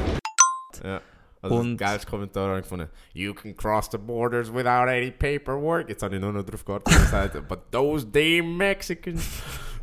Aber- ja, es ist wirklich, ihr müsst es anschauen, es ist fragwürdig, wieso jetzt die Schweiz das nötig hat, so einen Amerikaner zu hinterlegen. Ja. Äh, es macht es halt ein bisschen so, das US-Sports. Aber Alter, es gibt doch so viel bessere US-Kommentatoren als ein Alabama-Dude. Ist ja gleich. Ja. Jedenfalls, ähm, wir schweifen ab. Eigentlich haben wir ja über das Klima reden. Und ja, das ist eigentlich die Verbindung gewesen, Genau. der Wettkampf. Genau, und das, dass der Wettkampf stattfindet, ist ja genau eben bedingt durch den Klimawandel. Ähm, die Organisatoren sagen auch, egal ob es Kritik gibt an dem und an den Punkten, die wir aufgeworfen haben, ähm, wir sind halt einfach irgendwo durch auch dem, der Klimaveränderung ausgesetzt und wir müssen den Sport einfach auch anpassen. Und äh, wir kommen nicht rundherum, dass wir so Sachen müssen ausprobieren müssen, um zu sehen, Mhm. ob das die Zukunft ist vom Sport. Jetzt in dem Fall eben Skisport. Ähm, wir haben noch einen recht interessanten Artikel dazu gefunden, was äh, Klimawandel allgemein für Auswirkungen hat. Jetzt nicht nur auf den Skisport, sondern auf, auf den Sport im Allgemeinen. Und ich, ich finde es recht spannend, weil wir haben ja genau diese Woche noch den Abschluss von der Tour de France. Genau, ja. Und dort war das ja ein riesiges Thema. Gewesen, oder? Also eigentlich ist auch in unserer letzten Folge die Hits ein Thema gewesen. Ja, das stimmt. Aber, ja, Tour äh, de France, sorry. An der Tour de France ist ja oftmals äh, bis zu 40 Grad warm gewesen. Ja. Und äh, die Fahrer sind in den Bergen unterwegs gewesen, bei kompletter Sonnenstrahlung. Also wirklich äh, Worst-Case-Szenario eigentlich, wenn du so Mhm. willst. Und die haben müssen Top-Leistung abrufen. Und dann ist das erste Mal eigentlich äh, der Gedanke aufgekommen, oder äh, zumindest die Forderung, dass man die Tour de France nicht mehr im Sommer stattfinden lässt, sondern das auf einen kühleren Monat verschiebt. Also das heisst äh, wahrscheinlich gegen den, gegen den Herbst. Ja, also ich glaube, die Forderung, die ist, äh, wenn man die Bilder gesehen hat, nicht äh, so weit hergeholt. Das ist wirklich krass gewesen. Auch wenn man so ein bisschen das sich überlegt, eben was eigentlich ein Athlet jetzt bei dieser Tour so an Wasser verliert und was er zu sich nehmen muss. Also es ist ja einerseits, brauchst du den Bidon nicht nur zum, zum Trinken, sondern auch wirklich zum dich abkühlen, also Genau. zum deine Trikot nass machen. Und äh, ich mag mich glaube erinnern, dass die Kommentatoren beim SRF haben gesagt, dass wirklich pro Etappe ein Fahrer braucht etwa 30 Bidons. Boah, was ist das? Also einen heißen Tag. Ja, das ist etwa 06, 075 oder so. Okay. Und äh, das ist wirklich, wenn man sich das überlegt, extrem viel Flüssigkeit. und da fängt eben dann schon das Problem an mit, das ist auch organisatorisch extrem schwierig, ähm, dass man das irgendwie zu diesen Fahrern bringt, weil du kannst ja nicht irgendeinen Tanklastwagen mitfahren lassen, wo da die ganze Zeit irgendwelches Wasser auf die sprüht.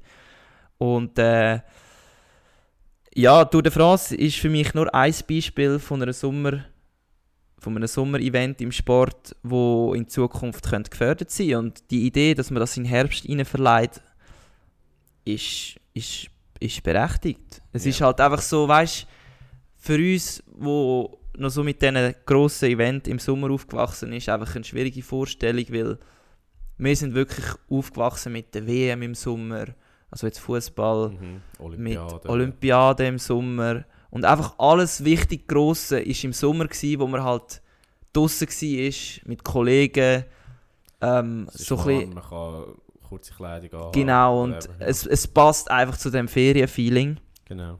und ja, wer, was willst du im, im Herbst Tour de France schauen, wenn du sowieso irgendwie ein bisschen Depri bist wegen dem Wetter und ja. Ich habe das Gefühl, das ist einfach noch so ein bisschen das, was uns von dem abschreckt, aber grundsätzlich, sonst ist da nichts äh, Grosses anders, ja. Wenn wir vielleicht noch über die Faktoren reden, wo das Ganze begünstigen oder eben auslösen. Mhm. Weil in dem Artikel nennen sie drei direkte und drei indirekte Folgen vom Klimawandel, die einen negativen Einfluss haben.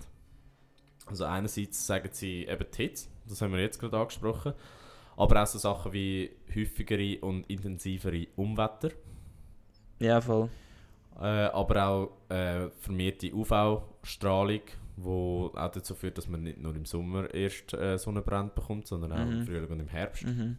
So viel zu den direkten, aber auch die indirekten, wie die Ozonbelastung, die erhöht ist, sowie die allergene Belastung, was für mich ein überraschender Punkt ist, aber äh, durchaus Sinn macht. Also meinst du jetzt so Heuschnupfen oder so? Genau, gerade Pollen wird genannt, ähm, aber auch äh, das grundsätzliche Infektionsrisiko, wo steigt. Ja, genau. Also, ähm, es ist ja wirklich auch so, dass jetzt kommen gerade spontan Sinn die extremen äh, Wetterverhältnisse. Jetzt zum Beispiel letztes Jahr an der Olympischen Qualifikation bei uns Ja. in Luzern ähm, ist es ja so gewesen, dass äh, das Final hat eigentlich am Montag stattgefunden und Ja. das Halbfinal am Sonntag, also am Tag vorher. Und aufgrund von wirklich krassen Stürmen, die es dort damals schon im Ende Mai hatte in Luzern, hat das Final Am Sonntag stattgefunden. am Sonntag stattgefunden und es hat nur einen Zeitraum von zwei Stunden zwischen Halbfinale und Final gegeben, was eigentlich extrem unüblich ist und Mhm. äh, wirklich eine krasse Veränderung war. Und ja, viele Athleten, ich würde jetzt auch uns dazu mit einbeziehen, hat das sicher ein bisschen aus der Fassung gebracht und nur schon das als einfach direkte Auswirkung, was ich schon erfahren habe wegen Umwetter und äh, ja, das ist sicher, ja, es sind sicher alles extrem spannende Sachen, die wahrscheinlich auf uns wieder zukommen. Genau. Und es sind eigentlich Sachen, die unumgänglich sind. Also das heißt, die Ja, klimatischen Faktoren können wir leider nicht abstellen. Oder wir müssen wohl damit leben, dass die sich werden verändern in Zukunft. Ja, voll. Ähm, leider nicht nur auf den Sport bezogen, sondern grundsätzlich, aber das ist ja nochmal ein anderes Thema. Jetzt gibt es aber Möglichkeiten, um das umzugehen. Oder zumindest sich äh, dem Ganzen anzupassen. Das heißt das Top-Prinzip. Ja, sehr schön. Das, Das, äh, Struzzi, willst du uns kurz erklären, was das Top-Prinzip ist? Genau, also TOP äh, in den Einzelbuchstaben. Wenn ich mich richtig erinnere, ist, steht das T für technisch, also Mhm. technische Anpassungen. Das wäre jetzt als Beispiel, dass man jetzt beim Velo in der Tour de France halt aufgrund von der, vom heißen Asphalt einen anderen Pneu braucht, Mhm. weil der andere vielleicht den Grip verliert oder weiß auch nicht, zu häufiger Stürze fühlt, äh, führt. Das wäre für mich eine technische Anpassung. Das, das ist ein gutes Beispiel. Ähm, was vielleicht, vielleicht noch intuitiver wäre, ist, äh, dass man zum Beispiel Sportstätten klimatisiert oder mit überdacht. Ja, okay, okay. Das, das wird da als Beispiel genannt. Genau, was halt bei der Tour de France nicht kannst, logischerweise. Leider. Ja. Gut, sie startet auch manchmal in einem Stadion, der letzten Etappe sind sie im Stadion Ja. gestartet. Genau, dann O steht äh, für organisatorische Anpassungen. Mhm. Jetzt, wenn ich wieder Tour de France darf nehmen, jetzt bin ich, äh, weil der Matthias nicht da ist, bin ich jetzt einfach der neue äh, Experte. Genau, dort haben sie jetzt zum Beispiel bei dieser Hitze-Etappe, wo es eben so heiß geworden ist, haben sie ähm, die Verpflegungszone erweitert. Das heisst, sie haben bis, glaube ich, 10 Kilometer vor dem Ziel haben sie dürfen Bidon annehmen, Verpflegung annehmen, was ja sonst nicht erlaubt ist, sondern dort ist es dann vielleicht irgendwie 30, ich bin mir nicht sicher, 30 oder mehr Kilometer, wo ab dann sie dann nicht mehr dürfen, eigentlich von ihren Teamautos verpflegt werden. Genau. Hast du gerade auch noch ein organisatorisches jetzt, wo noch intuitiver wäre jetzt? Nein, aber ähm, Zum Beispiel jetzt, aus dem Fußball kennt man es zum Beispiel. Also, dass im Sommer oftmals das Spiel ja in der Mitte von der Halbzeit unterbrochen werden, damit die Spieler können trinken genau, ähm, oder auch in den Tageszeiten variieren, wenn Genau. findet das Spiel statt, oder? Dass man, dass man dann halt erst in der Abendstunde spielt, statt irgendwie um 3 Uhr am Nachmittag, wenn es richtig Ich komme ich komme mir gerade so vor, wie so bei so einer Prüfung, so ähm, erkläre das Top-Prinzip Ja. und nenne zu jedem, äh, zu den drei Faktoren zwei Beispiele. Ja, aber das könnte wirklich eine Geografieprüfung sein. Ja. Also, das, das wäre gar nicht so abwegig. Eigentlich wäre es noch interessant. Ja, aber es gehört Das- doch nicht in Geografie. Doch, haben wir ja. Sport? Ja, nein, so Klima. Ja, okay, okay, Haben wir okay. geschaut. Also, wir sind der neue äh, Klima-Geografie-Podcast. Geografie-Podcast. Äh, ja, aber das P müssen wir noch kurz erklären. Genau, das P steht für personenbezogene Anpassungen. Mhm. Ähm, und das ist wahrscheinlich ja, die einfachste oder die intuitivste äh, Sache, dass man jetzt zum Beispiel sagt, ähm, ja, man tut Hitzetraining simulieren. Mhm. Also zum Beispiel kann man wirklich da auch, was wir vor Tokio gemacht haben, also dort habe ich, bin ich immer noch davon ausgegangen, dass ich gegangen weil ich es gewusst habe, oder ich habe, das klingt jetzt ein blöd, aber ich habe gedacht, dass ich mich qualifiziere. Ja. Dort sind wir auch mehrmals in der Hitzekammer zu den Fahrern, also bei Swiss Cycling und Ja. dann kannst du halt, drückst das Ergometer. Knöpfchen Klima, Klima Tokio. Ja. Dann tut es in dieser Kammer in, tut dann genau das Klima einstellen. Das Einzige, was halt fehlt, ist der Wind. Ja. Und dann haben wir dort ein paar äh, Ergo Boah, Programm gefahren und Bro, es ist wirklich, also das, Ich- ja, auf jeden Fall, das wäre so ein, Könntest könntest du gerade so gute Zahlen reinstellen? ja, es ist, also am Ende von diesen 20 Minuten ist es unaushaltbar gewesen, unaushaltbar, glaub ich. 20 Minuten.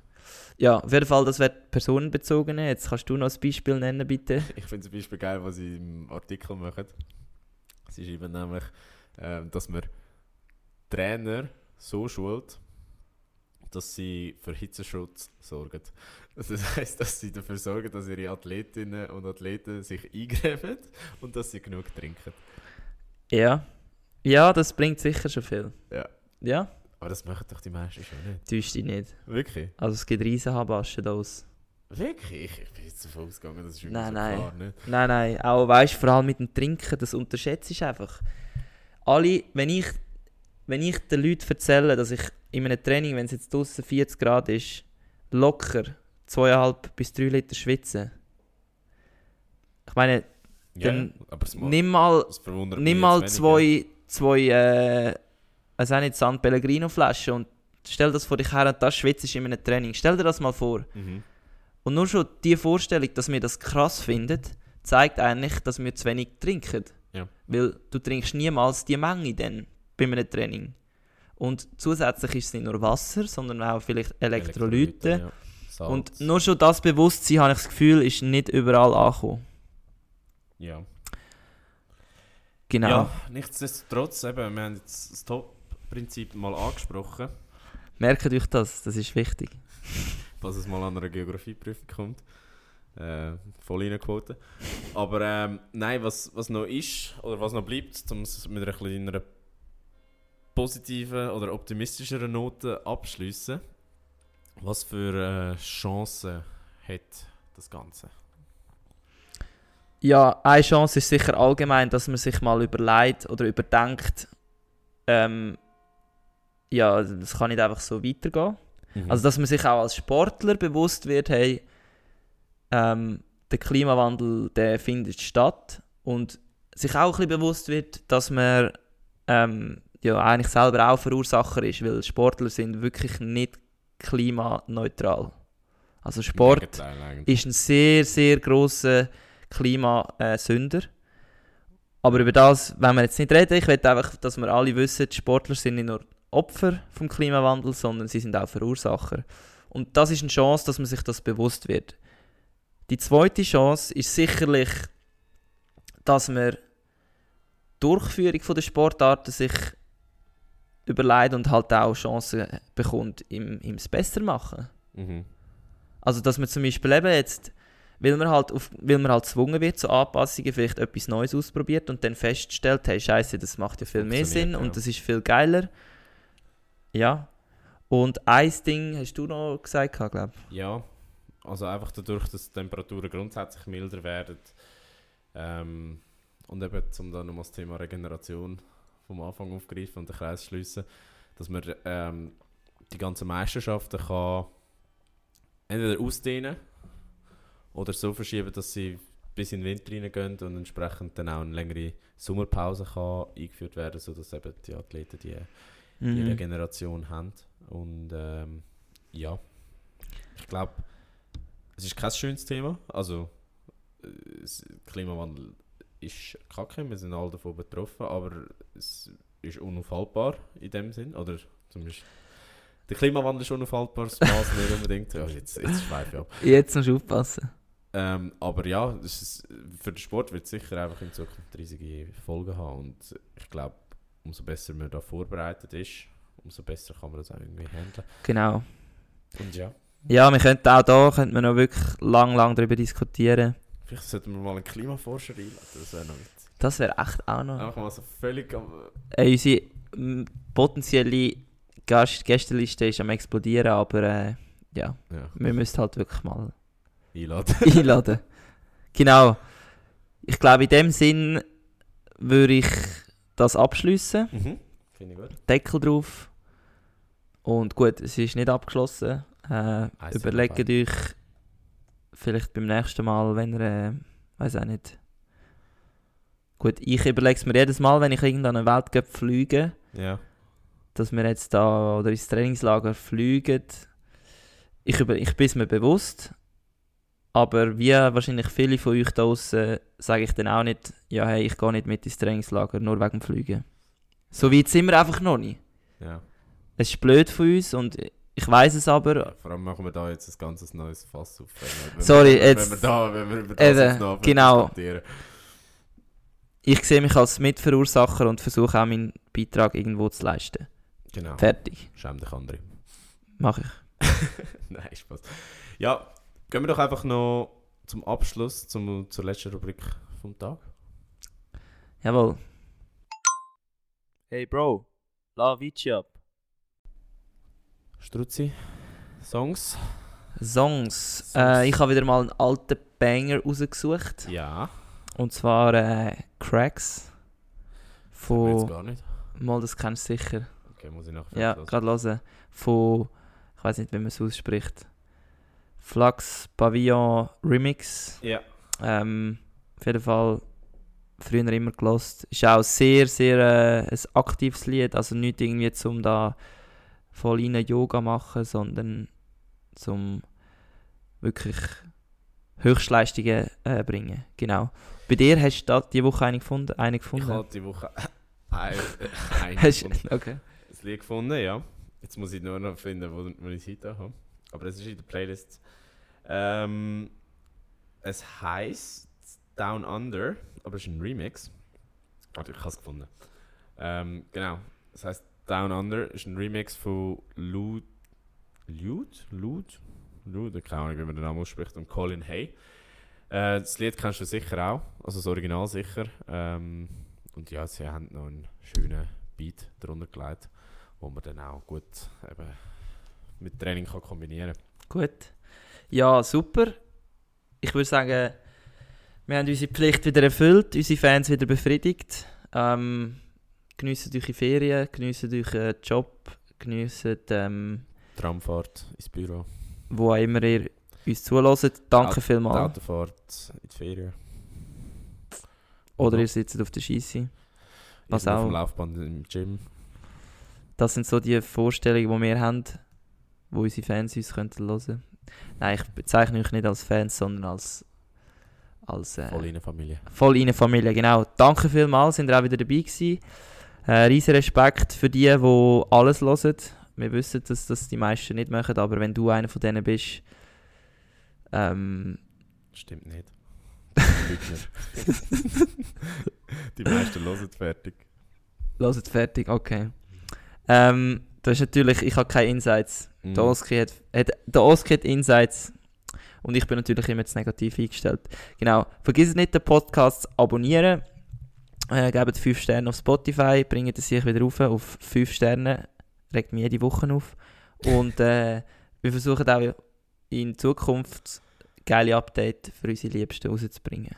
Genau. Und in dem Sinne vergessen auch nicht, unsere Playlist zu hören auf Spotify mit allen Trainingsbangers. Wie jede Woche werden wir da nur Personal Records haben. Und zu guter Letzt folgt uns auf Instagram. Ihr findet uns unter vollinen-podcast. Vielleicht habt ihr gesehen, dass wir versuchen, jetzt mit ein bisschen neuem Content zu arbeiten. Also der Oski.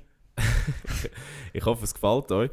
Ähm, wenn ihr da dazu noch Feedback habt, dürft ihr uns da natürlich auch jederzeit äh, eine schöne DM schreiben. Freuen wir uns und beantworten wir schnellstmöglich. Und in dem Sinn, äh, vergesst nicht, den Podcast zu sharen. Erzählt euren Mami, Papi, Brüder, Schwestern und allen Kollegen von, von uns.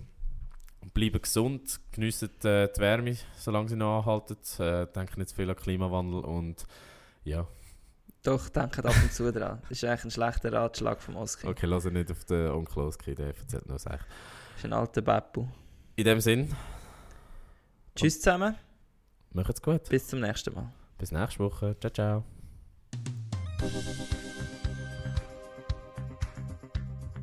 Voll inne, der Sportpodcast mit mir, André. Und mit mir, dem Oski. Zwei Typen mit Gesichtern fürs Radio.